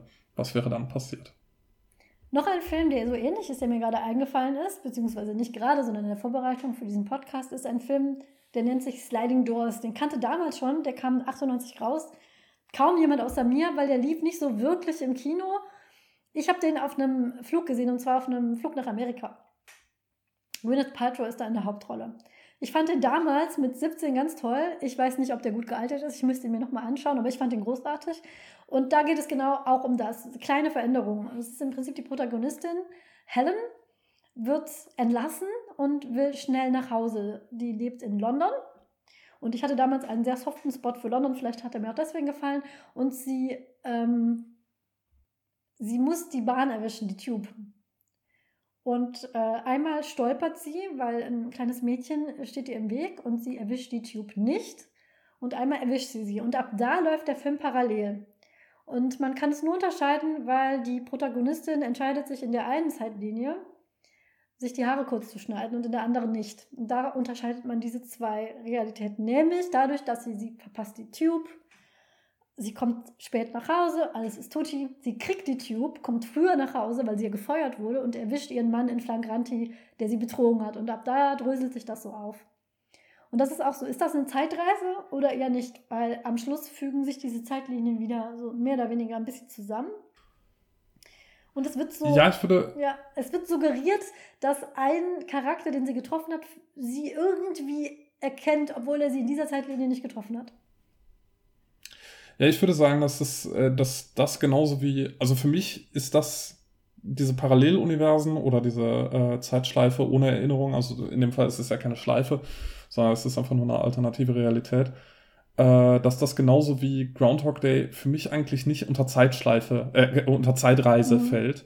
Ähm, weil Reise würde ja mehr so, so was Aktives auch irgendwie bedeuten oder wo, wo man irgendwie auch einen Anteil hat, ob es jetzt freiwillig ist oder nicht ist noch was anderes, aber äh, das passt für mich nicht da so ganz in die Kategorie rein, aber äh, es, ist, es spielt trotzdem mit ähnlichen Elementen. Ähm, es ist allerdings sehr viel sicherer, als wenn man eine Zeitreise macht, was äh, so die, die Widersprüchlichkeit angeht. Also äh, man kann nicht viel falsch machen, wenn man einfach die ähm, Geschichte sozusagen nochmal von vorne erzählt. Es ist äh, mehr so wie so ein ähm, Choose Your Own Adventure. Ähm, was ganz interessant ist, weil das ist auch, und nochmal ganz kurz zurückspringen zu Star Trek, ist auch der Plot von der Year of Hell ähm, Folge in Voyager, die ich so gut fand. Da geht es nämlich im Kern, der Protagonist, der Antagonist dieser ähm, Geschichte, ist ein ähm, Wissenschaftler, der versucht, die Zeitlinie zu reparieren. Nämlich in der Zeitlinie, wo er herkommt, stirbt seine Frau. Und ähm, er versucht durch Änderungen an der Zeitlinie eine Zeitlinie zu erschaffen, wo sie noch lebt. Nämlich, er, ähm, er hat einen, eine Maschine, eine Art Schiff erfunden, mit der er die, die Zeit manipulieren kann, indem er bestimmte Punkte ändert. Und hat, äh, hat das gemacht, indem er ein, ähm, ein Volk auslöschte. Und später stellte sich aber heraus, seine Frau wurde schwer krank und sie brauchte eine, ähm, sie brauchte, sie brauchte eine, ähm, ein Heilmittel, was aber nur durch die Existenz dieses Volkes hätte hergestellt werden können. Und deswegen versucht er das jetzt alles rückgängig zu machen. Und diese gesamte Doppelfolge beschäftigt sich damit, dass er das nicht schafft, sondern immer wieder irgendwas anderes kaputt macht. Und dass er das nicht hinbekommt. Und ähm, ist, äh, deswegen mag ich diese Folge auch so gerne. Äh, nicht nur, weil sie eben dieses, dieses Jahr der Hölle für, für, die, für die Voyager macht und da mal endlich mal was passiert, was, Tempo, was nicht nur eine Woche dauert, sondern die, dass die mal wirklich ein Jahr lang mit Konflikten und Verlusten und, äh, und äh, umgehen müssen, ohne dass das wieder zurückgesetzt wird.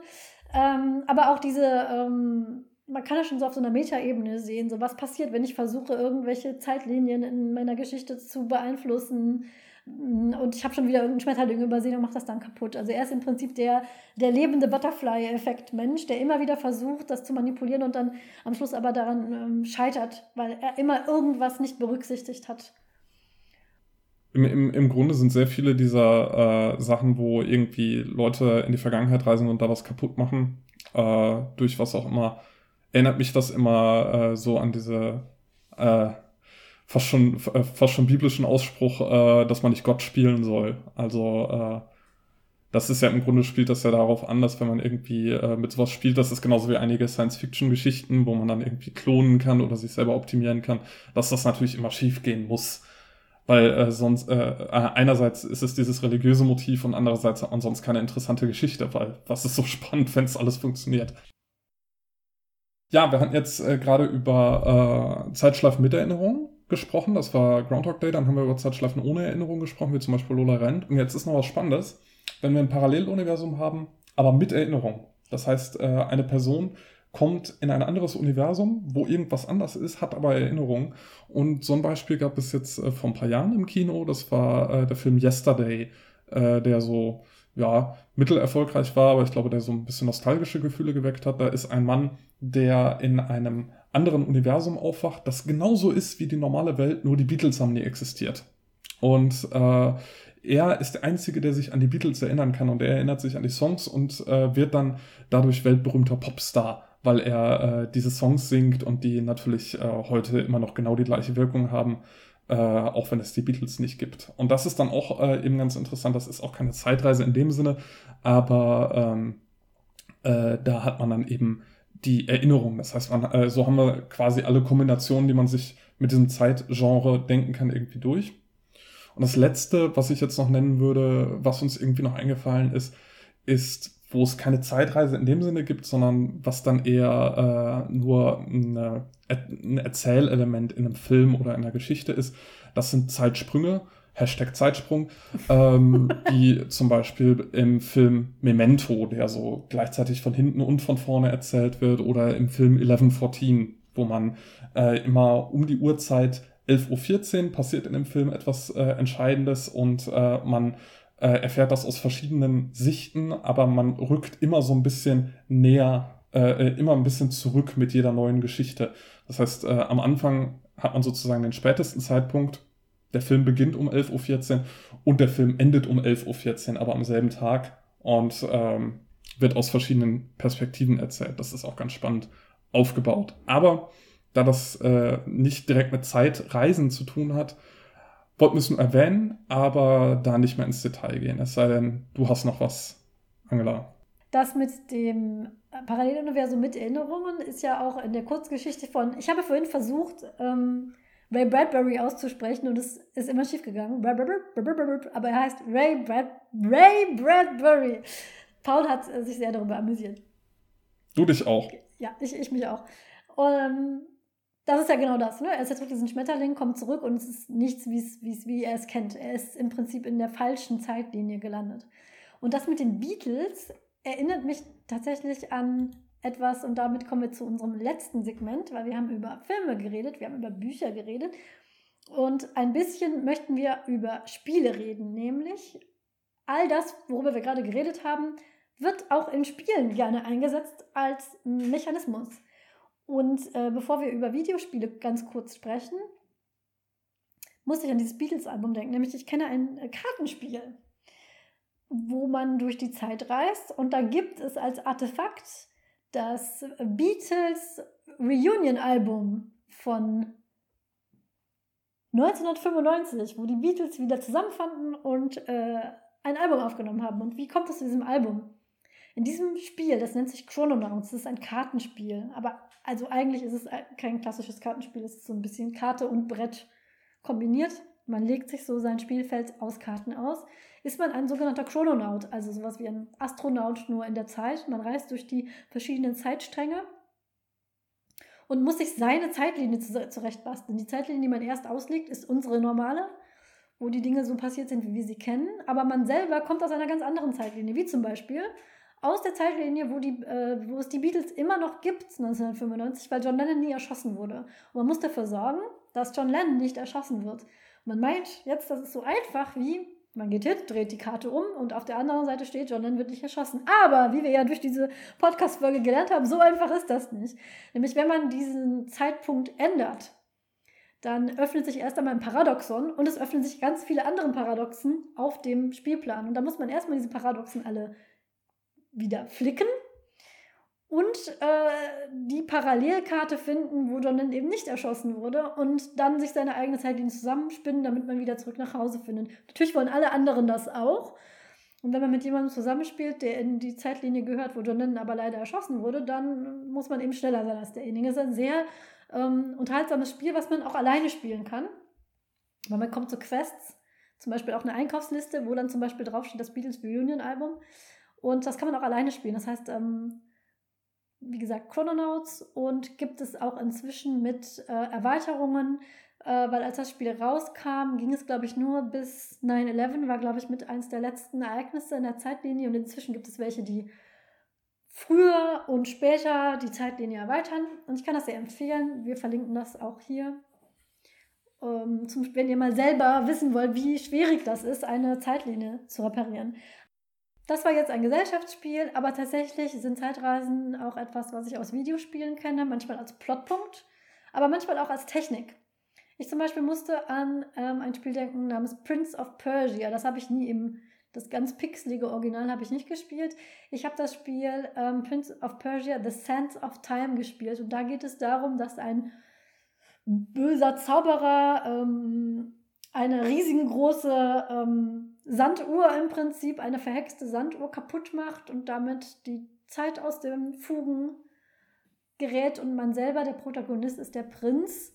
Man hat so eine Art magischen Dolch, saugt damit so Zeitsand auf und man kann damit die Zeit ähm, verlangsamen, aber auch rückgängig machen. Sprich, wenn man zum Beispiel, man greift einen Gegner an und der haut einen dann um. Dann kann man, wenn man genug Sand hat, zurückspulen und dann ausweichen, zum Beispiel. Das fand ich immer sehr faszinierend. Was auch ganz nett ist, wenn man dann stirbt in dem Spiel, ähm, die Geschichte wird vom Prinzen erzählt. Und dann stürzt man den Abgrund runter und dann sagt der Prinz, nein, so hat es sich nicht zugetragen. Und dann darf man nochmal anfangen und es richtig machen. Und das äh, funktioniert in diesem Spiel recht gut. Ja, und das ist ein schönes Beispiel, was du da bringst mit dem Zurückspulen. Ähm, mir wird dann ein anderes Spiel einfallen, was ganz anders ist als äh, Prince of Persia. Das ist das Spiel Braid. Das ist ein äh, Plattformer, wo man so ein bisschen Geschicklichkeit und ein bisschen puzzeln muss und äh, da eben auch sehr viel mit Zeit gearbeitet wird und vor allem mit Zeit zurückspulen. Und ähm, was da das Interessante ist, ist, dass man an diesem Zurückspulen merkt, das gibt es so in Film oder Literatur eigentlich nicht oder sehr, sehr selten. Vielleicht äh, gerade noch so in so, ähm, ich hatte es eben erwähnt, Choose Your Own Adventure Books, wo man dann den einen Pfad einschlagen kann oder den anderen, da kann man dann vielleicht noch zurückblättern.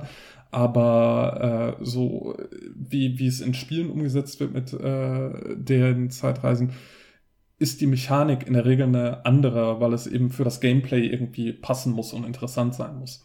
Eine andere Möglichkeit, was man zum Beispiel auch selten in Filmen hat, sind parallele Handlungsstränge. Das ist zum Beispiel in Day of a Tentacle, äh, das ist ein Adventure-Spiel aus den 90ern, da ähm, gibt es dann Handlungsstrang in der Vergangenheit, einen in der Gegenwart und einen in der Zukunft. Und äh, man kann aus der Vergangenheit eben die Gegenwart und die Zukunft beeinflussen, indem man, äh, mir fällt jetzt gerade kein Beispiel ein, indem man vielleicht einen Baum pflanzt und der steht dann in der Zukunft da und kann verwendet werden. Und äh, das heißt, Zeitreisen in Videospielen sind häufig dann ähm, weniger, zwar auch, aber weniger plot-relevant, sondern vielmehr spannend für das Gameplay an sich. Es gibt aber auch Beispiele, wo es dann plot-relevant wird und äh, wo, wo es dann nicht mehr so viel vom Gameplay hat. Ich glaube, Zelda war so ein Beispiel. Ja. Ähm, meine Zelda-Zeit, Zelda ist ein Spiel für ähm, die Systeme von Nintendo. Ich glaube, Zelda kennt wirklich jeder. Paul, wir haben eine sehr, sehr breite Hörerschaft tatsächlich.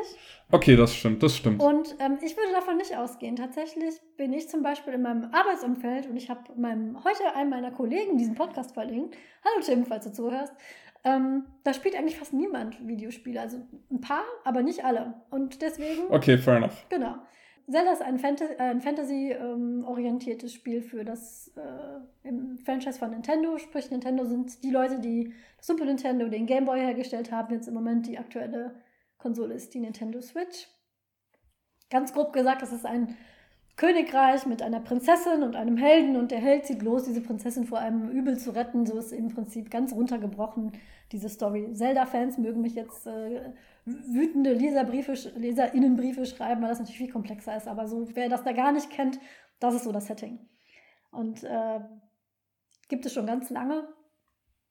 Meine Begegnung war damals war mit den 90ern, das war das N64, das war die erste Konsole von Nintendo, die so 3D abbilden konnte in sehr immer noch sehr fraktal verpixelt, aber man konnte sich da tatsächlich durch dreidimensionale Welten bewegen und musste nicht mehr von links nach rechts oder in der Vogelperspektive herumlaufen. Und äh, beide Zelda-Titel, die damals herauskamen, hatten mit Zeitreisen zu tun. Einmal Zelda Ocarina of Time spielt man als ähm, Link, so heißt der Protagonist. Wenn man anfängt, ist der noch sehr jung und man findet dann irgendwann ein Artefakt, die genannte Ocarina of Time, also die Ocarina der Zeit. Eine Ocarina ist ein tönernes äh, Musikinstrument. Und mit, wenn man eine Zeitmelodie äh, ähm, lernt, kann man die Zeit vor- und zurückdrehen. Man kann also spielen als junger Link und man kann spielen als erwachsener Link. Und ich glaube, so etwas wie mit, ähm, dass man jetzt irgendwo was hinpflanzt und dann ist es dann dort, wenn man in die andere Zeitlinie kommt, ist es nicht, aber man kann äh, bestimmte Dinge, wenn ich mich recht erinnere, kann man beeinflussen. Aber es, es spielt sehr mit diesem, bestimmte Sachen passieren nur in dieser einen Zeitlinie, bestimmte Sachen passieren nur in der anderen. Und man muss dann wissen, wo muss ich die Ocarina spielen, um wieder zurück in die Zeit zu reisen, um, ähm, um dieses Rätsel zu lösen. Auf die Spitze getrieben hat das der nächste Teil, nämlich ähm, Majora's Mask, also die Maske von Majora, mal einzudeutschen. Da spielte man wieder diesen Helden Link und der Mond stürzt auf die Stadt hinunter. Und man hat einen Tag, um das zu verhindern. Und wenn man einfach gar nichts macht, endet das Spiel damit, dass der Mond auf die Erde stürzt. Aber man kann auch hier die Zeit manipulieren. Und hier ist es dann doch etwas feingliedriger. Ähm, bestimmte Dinge geschehen zu ganz bestimmten Zeitpunkten in dieser Stadt. Diese Stadt ist wie so ein Uhrwerk, was sich dreht, mit den Figuren, die sich bewegen, die Dinge auslösen. Und man muss herausfinden, was geschieht, zu welcher Zeit, an welchem Ort und was muss ich, der Protagonist, tun, um das zu verhindern oder äh, um etwas auszulösen, um dann am Ende zu verhindern, dass der Mond herunterstürzt. Und ähm, das ist sehr komplex und das kann ich auch kaum jetzt in einem Satz zusammenfassen. Da gibt es ganz äh, YouTube-Videos, andere Podcast-Folgen, die sich damit beschäftigen, was wirklich ein sehr, sehr komplexes und eines der besten Spiele aus der Zelda-Reihe. Manche würden sogar sagen, das Beste. Kann ich sehr empfehlen, wenn man sich mit diesem Thema auseinandersetzen möchte und ähm, hat auch viele clevere Mechanismen. Also da ist Zeit nicht einfach nur so ein Gimmick, sondern ist tatsächlich sehr tief in diesen Plot hineingeschrieben. Und ähm, ein sehr, sehr gutes äh, Videospiel, was ich auf jeden Fall empfehlen kann. Und ich ähm, diversen Neuauflagen herausgekommen, kann man sich dann auch für spätere Konsolen besorgen. Kann ich sehr empfehlen. Ja, das kann ich auch. Ich habe nicht so viel Zelda gespielt, aber die meisten Zelda-Spiele, die ich kenne, sind tatsächlich sehr spaßig.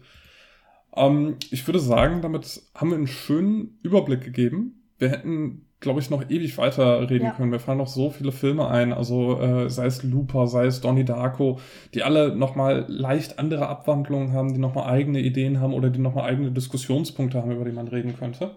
Und äh, ich habe auf unserer Themenliste versteckt schon äh, einen Film und eine Geschichte, über die wir heute gar nicht geredet haben und die ich jetzt auch nicht mehr erwähnen werde.